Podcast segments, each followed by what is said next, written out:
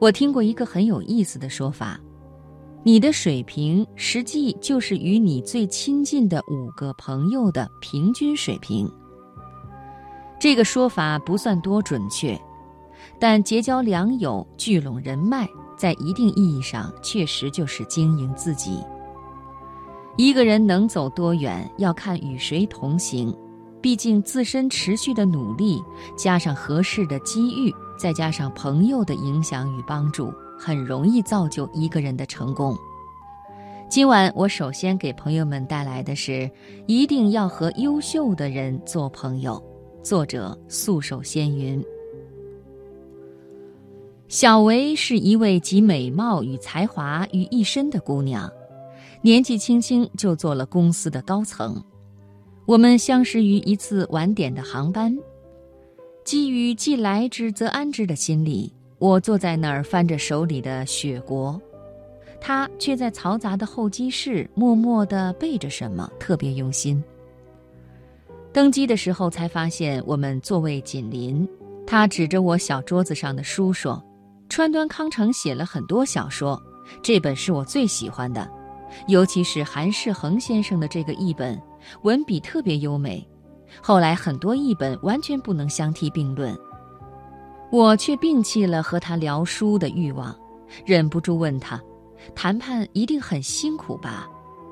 他笑着递给我一张纸，说：“我并不是去谈判，而是要去参加一个会，在背相关人员的资料呢。”我一看，纸上密密地打印了很多个人信息：A 君。某公司副总，爱好打网球，喜欢穿蓝色系的衣服。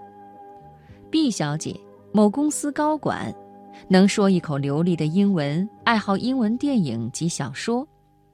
C 先生，某公司董事长助理，爱好蹦极、登山，有仪器般精密的头脑，口才极佳。他解释，这些都是很优秀的人，有的仅一面之交。有的并不认识，资料是业内朋友帮忙提供的。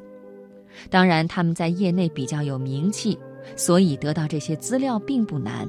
难的是如何和他们交朋友。交朋友，是啊，那些优秀的人大多很有教养，交流起来很舒服，看起来很容易结识。但当吃吃喝喝后想进一步了解的时候，却发现他们会有意无意地保持着距离，很微妙，看起来熟了，实则始终隔着一层面纱呢。如果细致地了解一个人之后，从生活细节入手，谈一些他们熟悉的背景与爱好，再交流起来就比较容易了。毕竟没有人能拒绝一个人的真诚。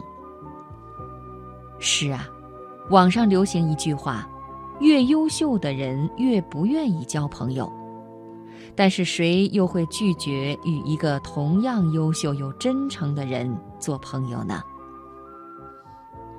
孔子说：“我死之后，子夏会比以前更有进步，而子贡会比以前有所退步。”曾子就问：“为什么？”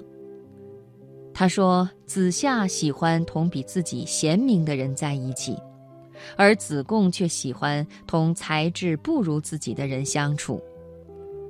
他提倡交朋友一定要结交比自己优秀，哪怕只是某一方面的优秀。在一个人成长的过程中，结交比自己各方面优秀的人十分必要。”同事的孩子大学毕业前收到了纽约大学的通知书，很多人向他取教子经验。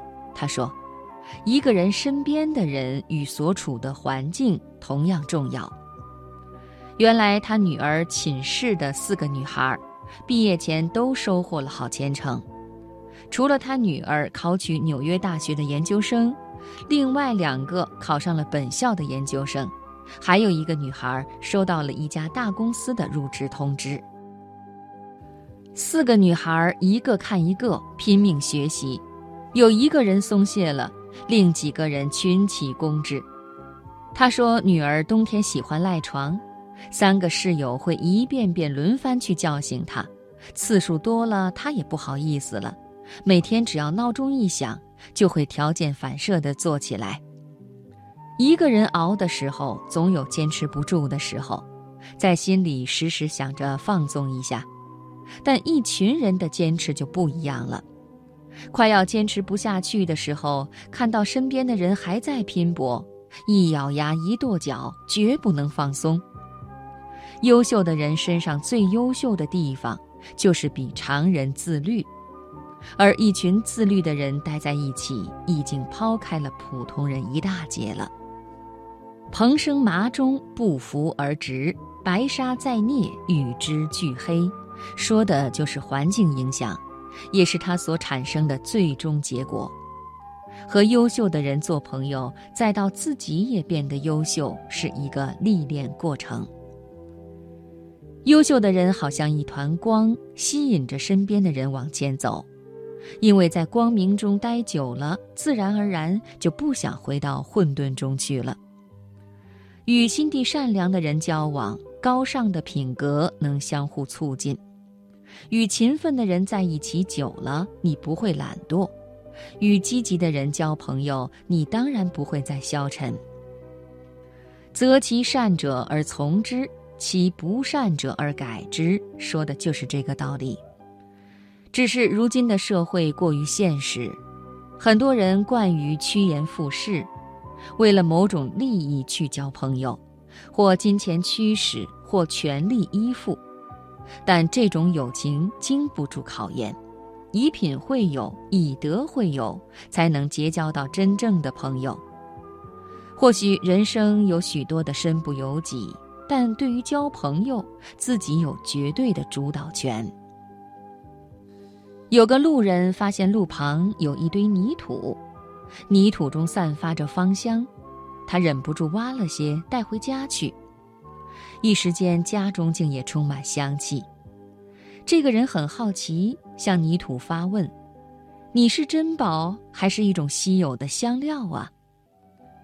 泥土回答：“都不是。”我只是普通的泥土而已，那你身上的香味儿是从哪里来的呢？泥土说：“这不过是因为我曾经住在玫瑰园，和玫瑰生活久了而已。